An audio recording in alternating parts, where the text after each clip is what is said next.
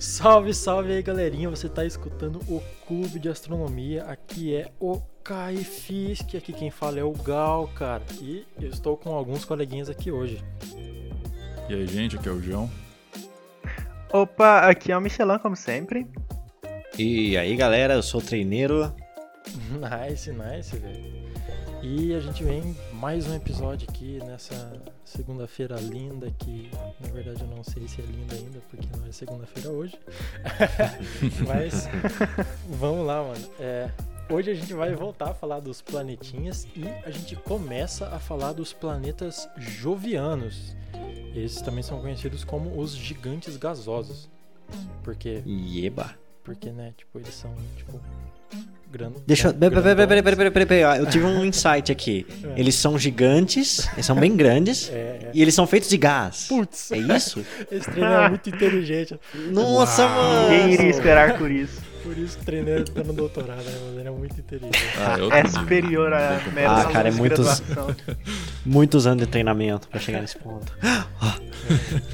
E pra, e pra combinar né, com esse termo joviano, o próximo planeta depois de Marte, atravessando a Avenida das Pedrinhas ali, é o planeta Júpiter, mano, que é o, o planeta que a gente vai falar hoje. Júpiter é o terceiro objeto mais brilhante do céu noturno, junto com. Ah, mano, vocês já sabem, se vocês acompanham o clube, vocês já devem saber quais são o- os outros objetos brilhantes do céu noturno. E nessa semana, possivelmente na quinta, lá no nosso Instagram vai ter um quiz. e Vamos ver se você acerta quais são esses objetos, não. Então vai lá no nosso Instagram depois. Eu acho que é o Skylink, hein? é, tem tido uns problemas. Então, problemas. Ai, mas Júpiter não é só isso, mano. Júpiter também é o rei dos deuses romanos. Na verdade, não o planeta, né? Mas o nome que ele recebe, a homenagem que ele recebe, vem de Júpiter, o rei dos deuses romanos. Mano. Ele é, inclusive, pai de Marte, filho de Saturno.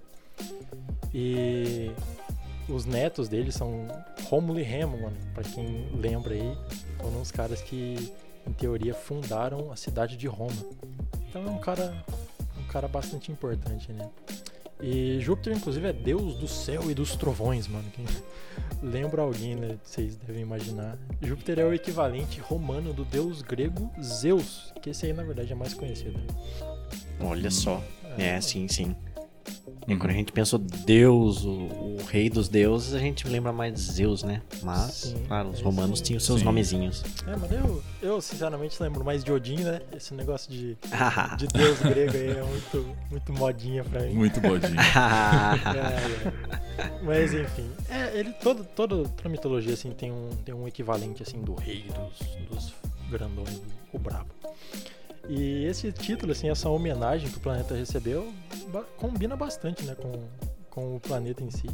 Ele é o maior planeta do nosso sistema solar, assim, de longe, tanto em massa quanto em volume. Pra vocês terem ideia, a massa de Júpiter é cerca assim, de duas vezes a massa de todos os outros planetas e asteroides somados. Então é, é muita coisa, assim. Se você excluir o Sol, Tá louco.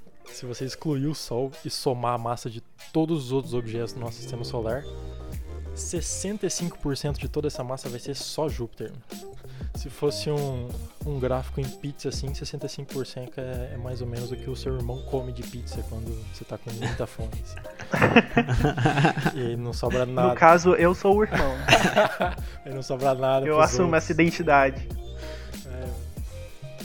É. Mas é isso aí, mano. Ele é incrível, ele é enorme. E ele é o quinto planeta que tá mais longe do Sol, mantendo a nossa ordem, né? Ele é o quinto planeta. E ele é. Ele possivelmente foi o primeiro planeta a ser formado, mano.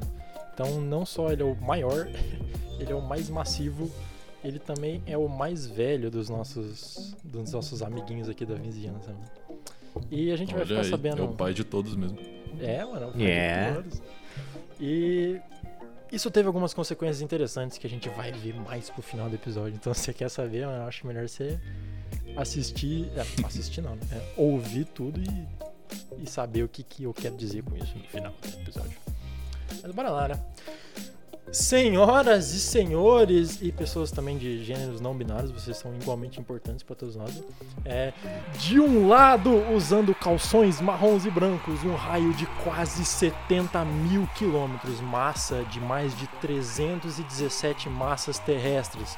O primeiro dos gigantes gasoso, gasosos, Júpiter, mano. E do outro lado, usando calções roxos, cerca de um metro e meio de altura, uma massa de no máximo uns 60 quilos, o nosso especialista em explorações espaciais, o nosso querido e pequeno treineiro.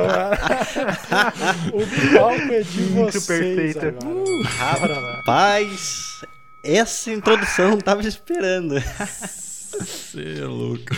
Mas é isso aí, ainda bem que deu uns 60 no máximo mesmo, porque não chega nisso não. Mas é isso, cara, não é à toa que aquele pontinho brilhante lá, bem brilhoso no céu, atraiu a nossa atenção, especialmente na época das explorações espaciais, né?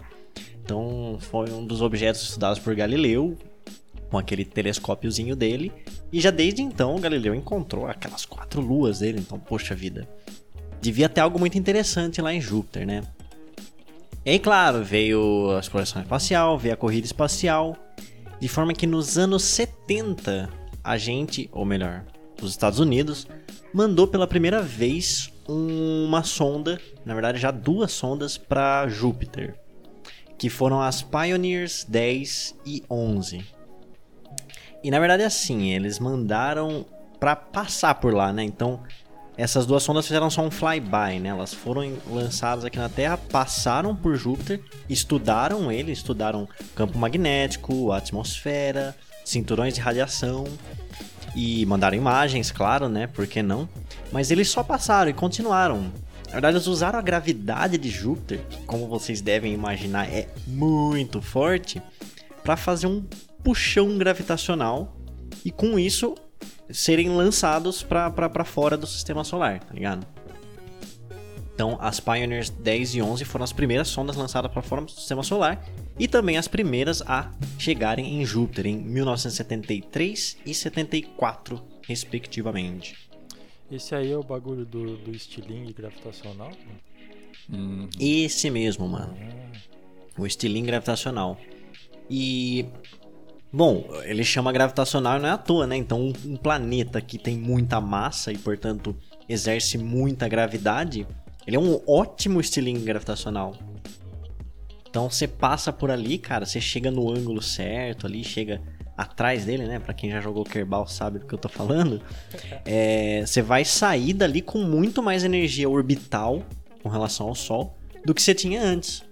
E dá pra ir pra Saturno, dá pra ir pra Netuno, Plutão, escapar. É, realmente ele é um ponto de passagem, né? Então quer dizer que as nossas sondas, elas não voam, elas caem com estilo. Hum, pois é, é, exatamente, elas estão sempre caindo, né? Só que nunca caem. Elas nunca caem no planeta mesmo. Sim. Com exceção de algumas, né? Mas É, às vezes caem. Tem geralmente é intencional. tem. É, acontece. Sim.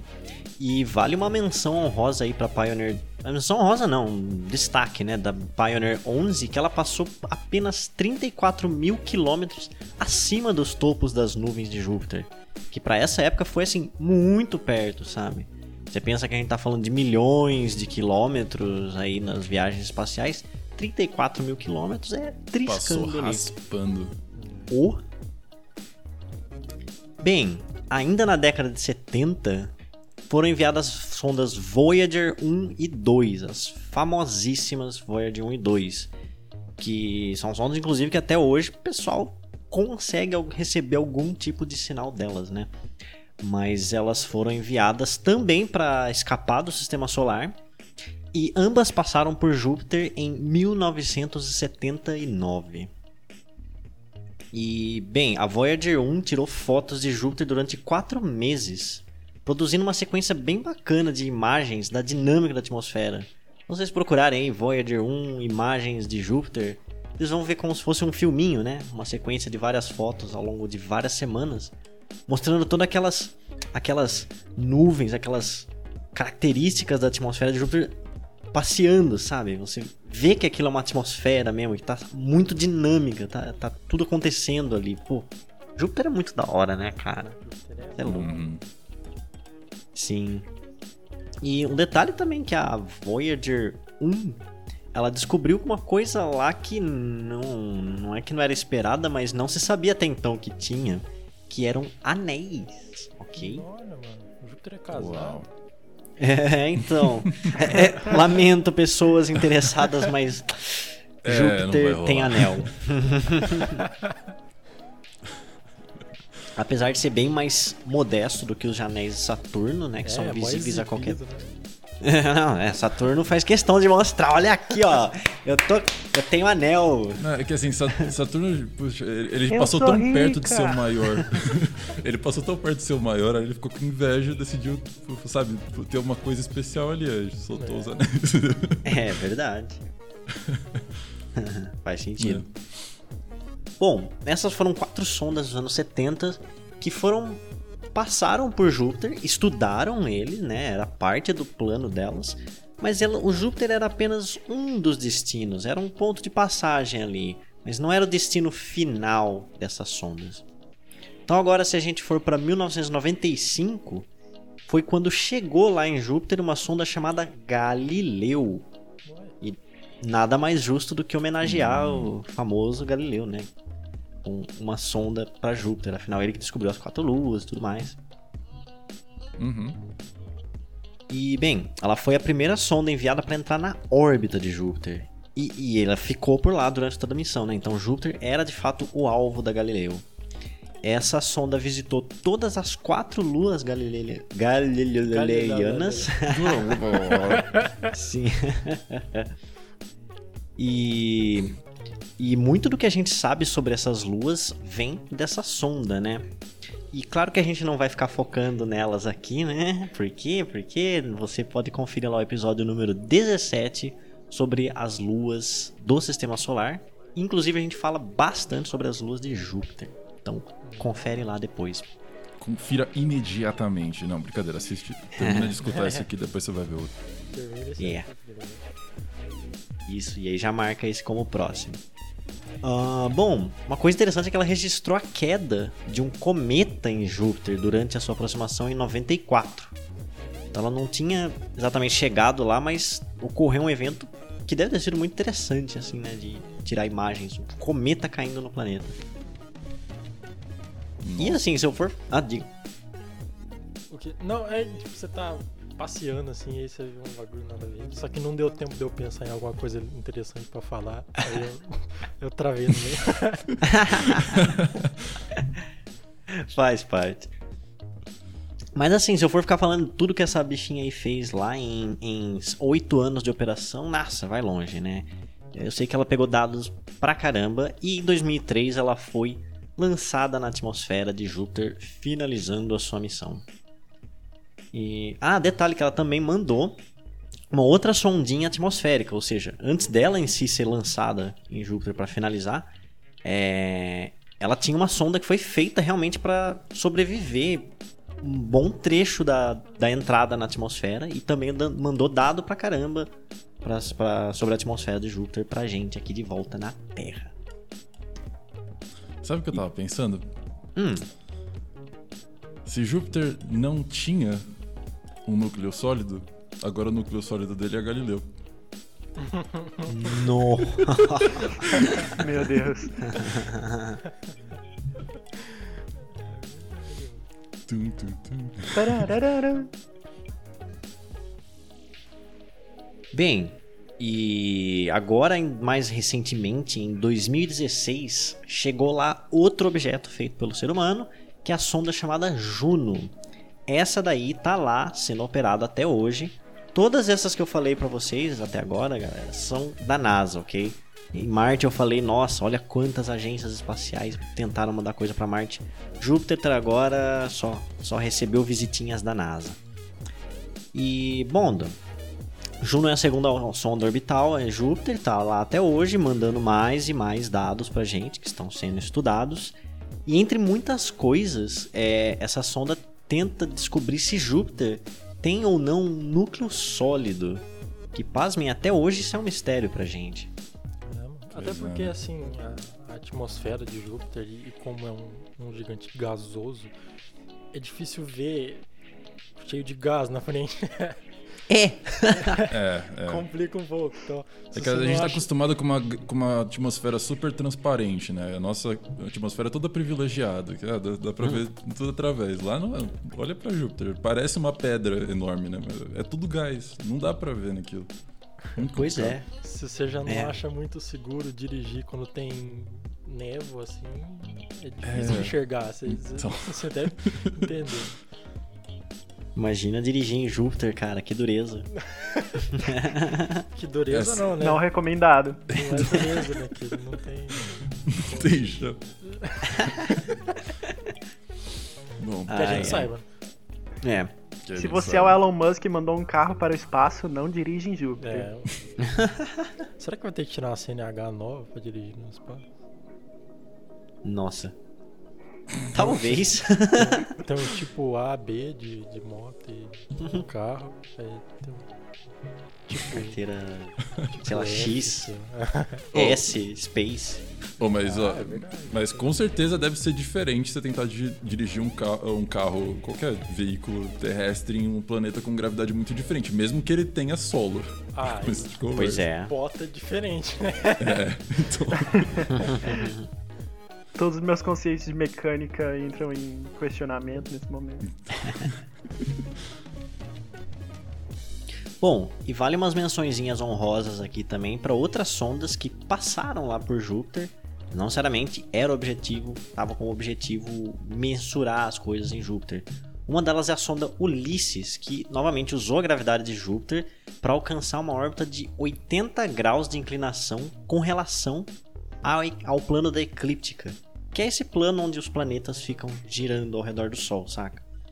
Então vejam só que o, o, o estilingue gravitacional ele não necessariamente é um estilingue, né? Ou, vamos, vamos generalizar. A assistência gravitacional não necessariamente vai te dar um puxão para acelerar. Você pode usar também a gravidade para mudar o ângulo da sua órbita. Então, imagina ter o plano dos planetas, assim que você quer sair desse plano, você pode usar um campo gravitacional. Se mirar direitinho lá, dá certo também. Ah, uma Aham. E essa Ulisses, ela tinha o objetivo de estudar o Sol. Então ela precisava dessa órbita inclinada para estudar as regiões polares do Sol. Foi, foi pro lado errado, bicho. Já o sol tá. Não é? Sim. Não, é que ela tem uma órbita bastante excêntrica. Ela tem o afélio lá perto de Júpiter, que é o ponto mais distante, e o periélio passa bem mais perto do Sol, né? Então a órbita dela ela fica bem elíptica, né? Ah, que doideira. hum. Uhum. É... Bom, o que mais? Teve a Cassini Huygens, a famosa Cassinão, que o objetivo dela era Saturno, mas ela passou por lá. né? Em- no ano de 2000. E finalmente a New Horizons, que é uma sonda com perfil estilo estilo Voyager, né? Ou seja, ela uma nova sonda aí que foi mandada para escapar do sistema solar e ela também passou por Júpiter para usar a gravidade dele, certo? Para esticar sua viagem até Plutão e dali para além. E claro, New Horizons já aproveitou, passou por lá e tirou umas fotinhas com o famosão, né? Não é todo dia que você passa perto do, do rei dos, dos deuses romanos. Mas é isso, cara. As- com essas sondas, apesar de não serem tantas quanto para Marte, a gente tem muita informação hoje sobre Júpiter, né? E, bem, vamos ver o que, que, que a gente sabe aí sobre esse planetinha pequeno aí. Eu imagino a- a- as sondas passando assim, tipo. A, a Galileu assim, aí a, a Voyager tá lá, e fala. E Galileu tirando várias fotos, assim, e a Voyager, mano, para de dar uma de turista, você tá me envergonhando. Ai, ai, Não, ai. vamos, vamos passar naquela lojinha ali, tem um. Júpiter, ele é tipo celebridade, tá ligado? É, mano. Tem que sair na É. rua de óculos escuros, tampando o rosto. Mas é difícil esconder Júpiter, pô. Sim, Então, é a mesma coisa que eu pensei, cara. Então, vocês já até comentaram de, uma, uh, de várias características físicas de Júpiter, coisa que a gente até já começou a conversar a respeito lá quando a gente falou das luas e tal. Júpiter é um planetinha, é um planetinha bem extremo, né? É, assim, Sim. vamos combinar. Ele é o maior que a gente tem aqui no sistema, no sistema solar.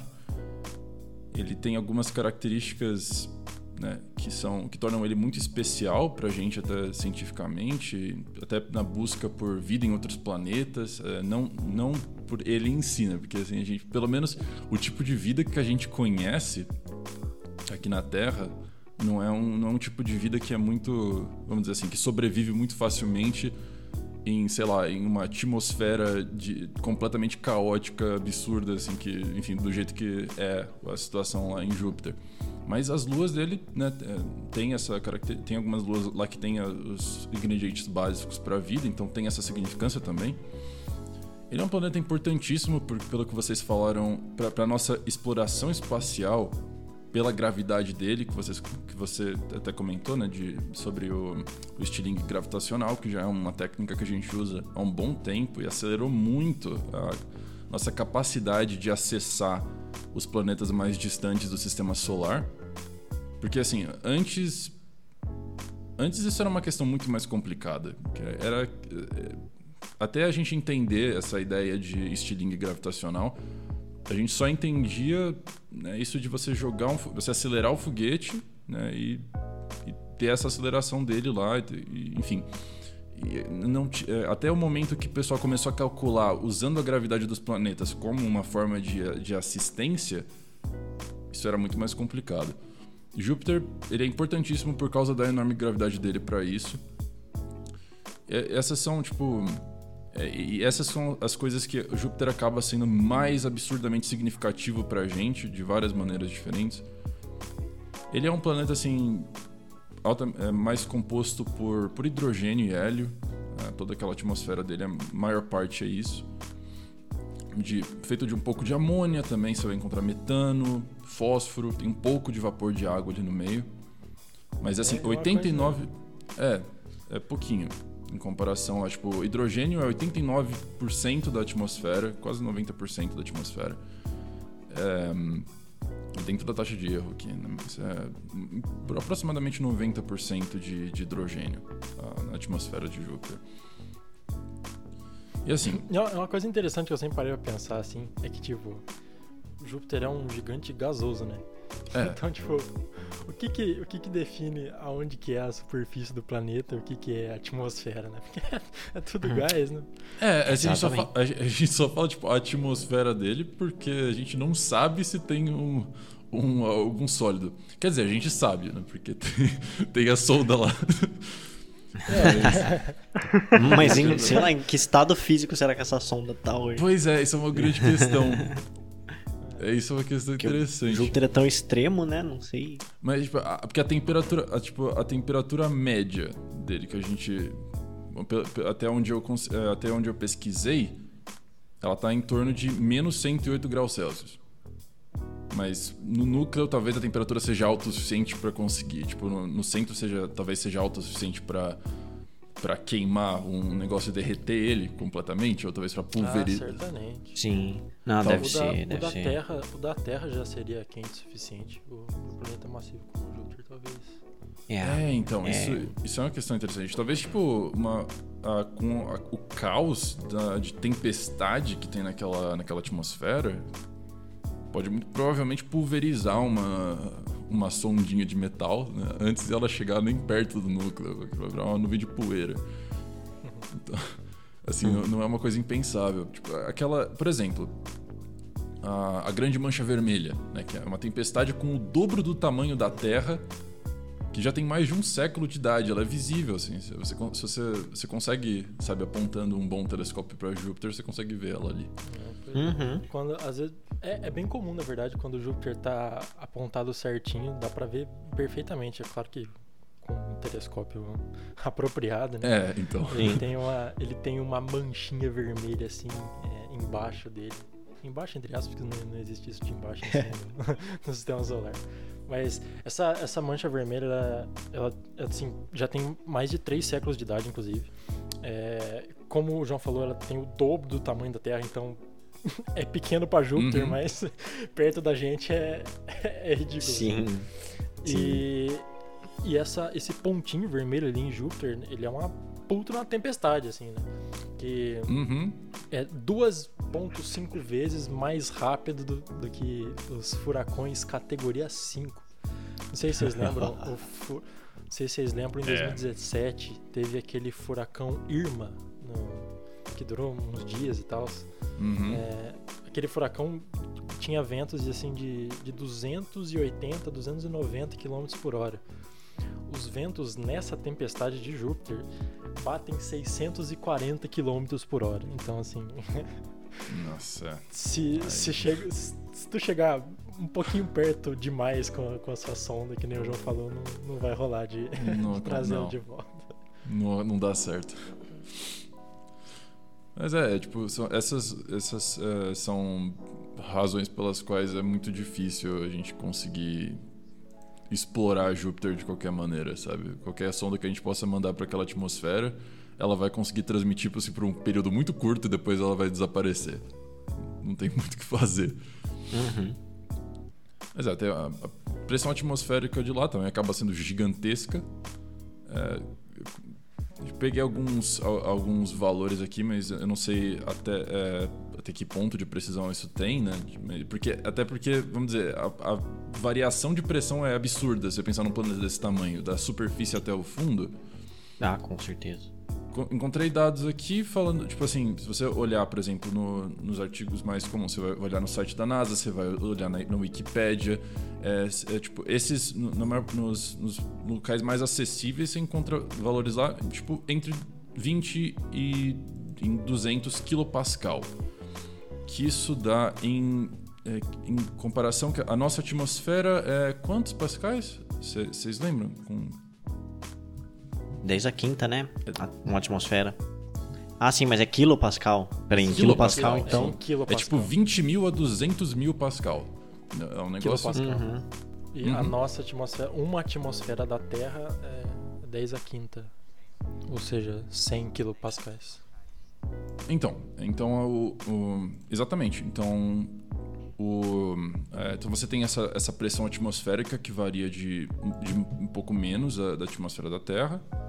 Então, se, se a atmosfera da Terra está em torno de, de 100 kilopascal, é, você tem aí tipo um quinto da atmosfera da Terra até muito mais do que é, ou do- até o dobro da atmosfera da Terra, tipo que é, que é 200. Então, assim, até é menos do que se espera, mas que eu- do que eu esperaria, mas ainda é bastante. Uhum. Mas também isso tem a ver com a. Talvez tenha a ver com a composição de Júpiter, né? A composição química, que é essa, uma taxa muito alta de hidrogênio, aproximadamente 90%, que também é um negócio que é interessante porque mostra como Júpiter é, é próximo de ser uma estrela, né?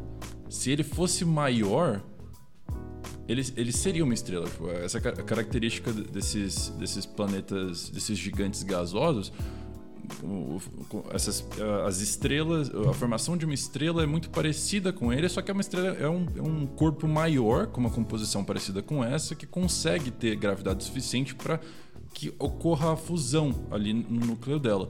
Mas no caso de Júpiter, né, ele acaba sendo, apesar de ele ser muito grande, ele ainda é muito pequeno para conseguir ter essa fusão. E ele acaba sendo esse, esse meio que esse quase estrela, que é, é só um- uma grande bola de gás. Mas ainda é muito bonito, né? Não, mas é muito interessante, mano. E, e uma coisa legal também dessa atmosfera de Júpiter, que acontece como acontece no Sol, Júpiter, por não ser um planeta sólido, por ser um planeta gasoso, ele não gira sempre na mesma velocidade. Então, olha só. É, a, Hum, rotação de, a rotação de Júpiter, né?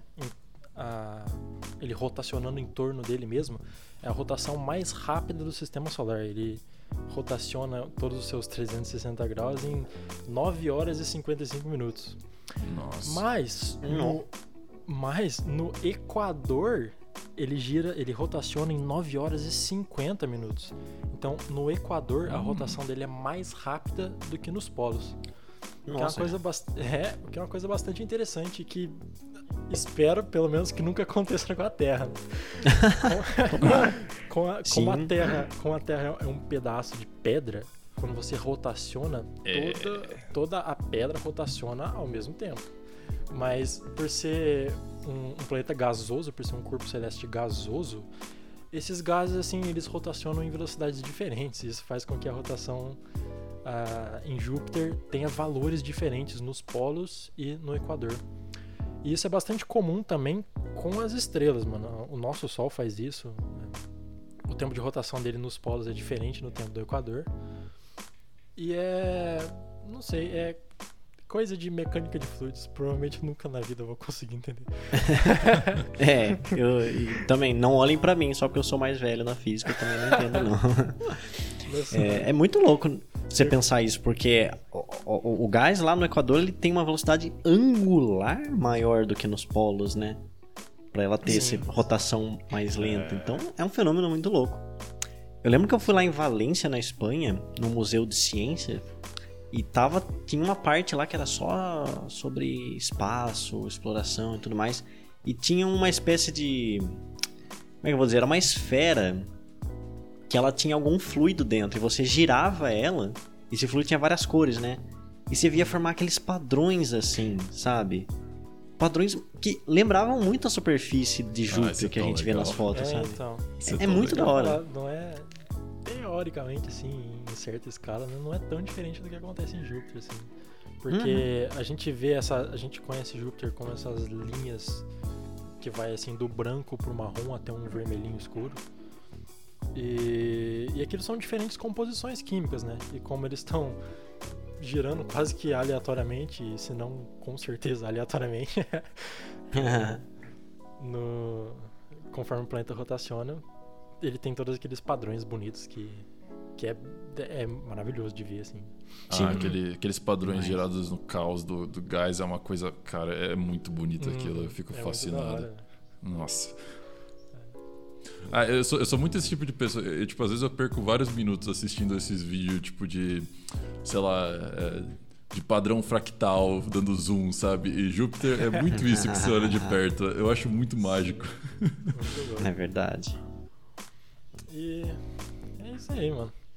Mas, tipo, Júpiter não acaba por aí, mano. Júpiter tem muito mais coisas interessantes pra gente, pra gente falar.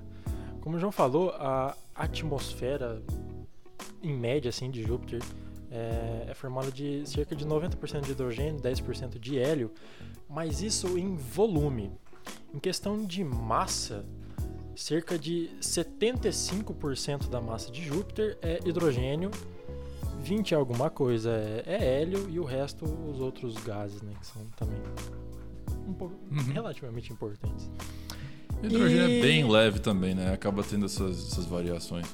Sim. E como o próprio João falou, essa composição lembra bastante a composição de uma estrela. Então, as estrelas que além dos nossos planetas jovianos, os gasosos, existe outra bola de gases muito quente no nosso sistema solar que a gente conhece como Sol. Né? E a composição do Sol é bem parecida com, com essa composição em massa de Júpiter, né? que cerca de 75% de hidrogênio, aí o resto, a, a maioria é hélio. E Júpiter é muito importante também pro estudo da vida fora da Terra, né, mano? É, a gente já cansou de falar aqui no clube, toda hora a gente fala de vida e astrobiologias e. Meu Deus. Mas astrocoisas, vida. O clube gostaria de lembrar vocês aí de, de tomar a vacina, mano. É, você viu? Por favor. Oh, Vida, AstraZeneca. Enfim, mano. É, But gente- Pfizer. a Pfizer.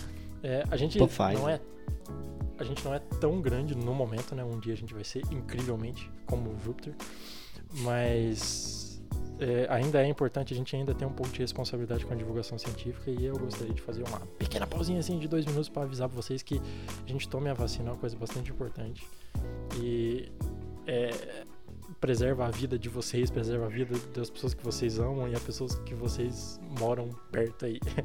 então toma muito essa decisão muito muito importante. né? É isso aí. E Sim. kit Covid não funciona. É, É é, aí. pois é. Pelo amor de Infelizmente, né? Se tivesse um remedinho que, que, que É, curasse a Covid tivesse, rapidão, seria, legal, ótimo, mano, cara, mas, mas não não, tem. Não adianta, Pô, já foi mostrado for isso. a, a mesma ciência que a gente fala aqui no- nos podcasts é a ciência que, que descobre essas coisas. São ciências igualmente Uhum. válidas. Então, se você acredita no que você escuta aqui no podcast, se você gosta do que você escuta aqui no podcast, tem outras ciências aí que são igualmente importantes e válidas que você também deveria escutar. É isso aí. Ciência não é, só, não é só falar difícil, não. É, é, para quem, pra quem aí não, não tá muito inserido, pode pesquisar aí sobre o que é o método científico, como é que essas pesquisas são feitas. Eu acho que isso é muito importante para todo mundo saber um pouquinho sobre como o método científico funciona. Isso é uma informação que você acha fácil na internet. E entender como é que essas pesquisas são feitas para você entender né, por que, que é, é, assim, é muito mais confiável a gente seguir esse tipo de conselho do que ir na palavra de às vezes um uma única pessoa com uma evidência de uma, sei lá, uma historinha que ele diz que funcionou ali, né? Então vamos confiar na ciência e seguir as instruções. Isso aí. Mas Nice. bora lá que ainda temos uns minutinhos pra falar de Júpiter. Uhum. Como a, gente tava, como a gente tava falando de vida e astro coisas, é, Júpiter é bastante importante para a vida fora da Terra, né? Que não o planeta em si, mas assim é, os satélites, né? Ele tem 79 luas, é coisa impressionante assim. Mas algumas delas, é, Ganímedes, Europa e Calisto, são as luas mais promissoras, né? especialmente a Europa. Ela- elas muito provavelmente contêm água líquida em seu interior e essa água tem sido mantida em uma temperatura interessante, né? apesar de elas estarem tão longe do Sol, por conta dos fortes efeitos de maré que são causados pela intensa força gravitacional de Júpiter, que a gente já falou aqui que é importante para a gente explorar e com, com o seu estilingue gravitacional, mas é importante também para manter a temperatura numa condição legal para surgir vida nesses satélites. Então, quem sabe a gente descobre aí vida em outro, em outro lugar no nosso sistema solar, provavelmente seria uma dessas luas de Júpiter ou as de Saturno, né? E, e ia ser engraçado se a gente descobrisse vida antes de descobrir se o núcleo de Júpiter é, é sólido. Já Ia ser engraçado, é. Nada a ver uma coisa com a outra, né? Tipo, Mas é olha, mais fácil descobrir o núcleo. né? se tiver, se tiver vida no sistema solar, provavelmente é mais fácil a gente achar do que. Quer dizer, fora da Terra, né? Mas é mais fácil da gente achar do que o núcleo de Júpiter. Muito difícil você entrar naquele negócio. Tem. É, é difícil, é, é difícil conseguir ter informação sobre o núcleo da Terra, que a gente tá aqui, sabe? Só porque, só porque Júpiter é gasoso não, não quer dizer nada. Ele é mais extremo que aqui. O negócio é difícil. Mas a, não só para o estilingue gravitacional e para a vida, a importância da força gravitacional de Júpiter não termina por aí, né? É, desde sua formação de Júpiter, que, como eu falei no começo do episódio, foi na verdade o primeiro planeta a ser formado no Sistema Solar. Para quem não lembra, vai lá assistir o episódio número 2, mano, que o trainer falou de, de estrelas, é. E quando o nosso Sol se formou, ele, ele tinha um disco grandão assim. E aí, quando esse disco começou a sumir, foi quando Júpiter começou a aparecer e começou a se formar. Então, teoricamente, ele Hum. começou a aparecer antes da formação mesmo do nosso sistema solar. E, mano, qual que é a consequência dele ter aparecido primeiro? Um planeta grande como Júpiter, ele impediu que grandes asteroides e cometas safadinhos colidam com a Terra, mano. Então, na verdade, Júpiter, com sua gravidade, ele protege a gente de asteroides, ele ele come algum, apesar de Júpiter não ser o Saturno, né, tipo, que é o pai dele, que ele comeu as crianças, igual, igual, igual, igual o Titã de Cronos, mano, na mitologia grega, é igualzinho, os caras não tem nem preguiça de copiar, tá ligado? Mas, apesar de, de Júpiter não ser Saturno, que foi o, o Titã que comeu as crianças e tal, Júpiter ele absorveu bastante desses asteroides Sim. e Cara, isso é um ponto muito importante. Eu até Uhum. queria falar mais disso. Que Júpiter realmente ele é uma, uma vassoura que, que varre as vizinhanças aqui do sistema solar, sabe? Ele realmente. Ele limpa aqui a região de asteroides, Um sobretudo no, no início. É, um aspiradorzão, cara. Tem, tem Não, é- muitos é- objetos que o colidem com em inglês Júpiter. é esse mesmo, é Vacuum Cleaner of the Solar System. É sério, nossa. Gente, mas, mas Júpiter deve ser uma chuva de asteroide constante, né? Chuva de meteoro, o tempo todo só caindo Sim. coisa no céu. É, Nossa, É, ele deve puxa ser, tudo. principalmente nesse estágio mais caótico do sistema solar, né? Que as coisas não estão Sim. muito estáveis. Ele, ele ter aparecido primeiro foi bastante importante pra, Aham. pra manter um pouco de estabilidade, pelo menos. Sim. É, e, e falando em estabilidade, tem esse lance que, tipo, se o, se o sistema solar fosse basicamente o Sol e tudo ao redor fosse pequenininho, que nem a Terra, Marte, é, provavelmente teria muito mais asteroide, né? Porque as órbitas, qualquer órbita ao redor de um único corpo, ela é estável. Você só considera um corpo no, no- no seu problema. Mas quando você coloca dois corpos cuja gravidade é grande, né? Digamos, Sol e Júpiter, é, aí as órbitas acabam sendo instáveis. Você pode pensar isso dessa forma matemática mesmo. Então, Uhum. Por exemplo, é, se, se você deixar um asteroide ali numa órbita mais ou menos próxima da de Júpiter, uma hora ou outra ele vai te arrancar ali. Ou lentamente você vai sofrer uma perturbação que vai tirando, tirando, tirando, tirando você dessa órbita até você cair em algum lugar. Ou você vira, ou você vira um dos satélites de Júpiter, né? Sim, sim, é, sim. Mas aí pra virar um satélite as condições são meio. Não é fácil você ser capturado assim e, por- e virar satélite de um planeta. São outras condições. Mas além dos satélites de Júpiter, pra quem não sabe, é, tem uma galerinha de asteroides que são os chamados troianos. E troianos e Hildas, né? Então, pra quem não sabe, não tem só o cinturão de asteroides entre Marte e Júpiter, mas tem um, dois grupinhos de asteroides que ficam na, mais ou menos na mesma distância do Sol que Júpiter. Eles ficam na mesma órbita que Júpiter, compartilhando a órbita. Hum. E o mais legal é que você não vai encontrar esses caras por toda a faixa da órbita de Júpiter, senão 60 graus para frente e 60 graus para trás. Olha que legal. Aham. E aí, é claro, não vou explicar tudo certinho aqui, mas tem a ver com a- o problema de dois corpos, né? São os chamados pontos de Lagrange. E foi esse camarada Lagrange aí que estudou esse problema e descobriu que tem pontos estáveis, que são exceções à instabilidade do- dessa, da rotação de dois corpos. Mas falar dos troianos e das Hildas, talvez a gente faça o quê? Num próximo episódio, né? Quem sabe? Uhum. Vamos ter que falar no próximo aí, mano. Tem muita coisa interessante de Júpiter, né? Sim, cara. Não, vamos deixar um disclaimer aí pro, pro, pro ouvinte que a gente não nem tentou aqui falar sobre tudo de Júpiter, né? É, dá começando. facilmente mais um episódio. Tem toda uma questão com o baricentro de Júpiter com o Sol também. Uhum. Sim, então, né? Como se o Sol e Júpiter fossem um sistema binário. Hum. Claro que Júpiter ainda é bem menos massivo que o Sol, mas ele é o único aqui do, do sistema solar capaz de você querer fazer você considerar ele como parte da massa do sistema solar, né? Gal falou 60 e tantos por cento. Pô, Sim, de toda, do, todo o sistema solar, mais 65%. Esse é o nosso querido amiguinho Júpiter, velho.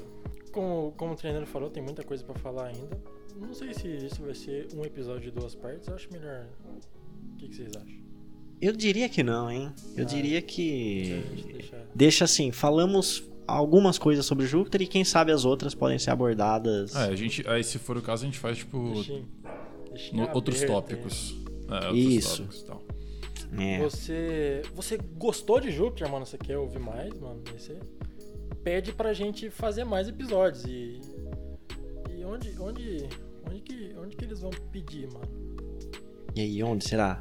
Onde será que eles vão, vão falar pro, pro Kai Fisk? Mano, Hum.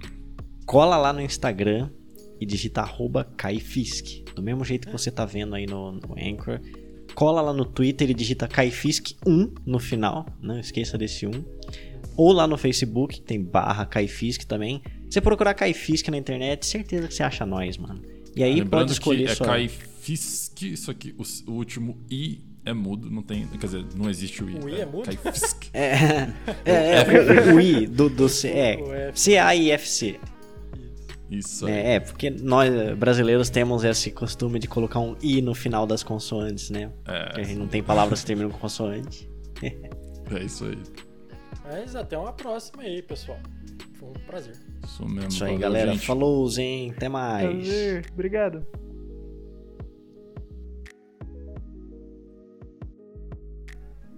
Sim, só um momento. E já continua. Valeu. Ah, o trainer tem que garantir o, o bastidor, né? O bastidor. Né? Sim, é que eu ia falar estudar no núcleo sólido, mas é, é- é- é- a gente sabe hoje se ele tem ou não? Porque eu vi que era um dos Não, objetivos Não, da Juno. Não, é... Não, é, a gente ainda, não descobriu. Ainda Não se sabe, né? É, essa Ah, ok. teoria. Ah, ok. Só pra saber mesmo. Que eu ia falar disso, mas talvez eu não soubesse o que eu tava falando. Beleza. Pup, continuemos. Não, é que ela tem uma órbita bastante excêntrica. Ela tem o. A, o. apoita. Apo, O- afélio. Volta aí, volta aí, volta aí, Gal.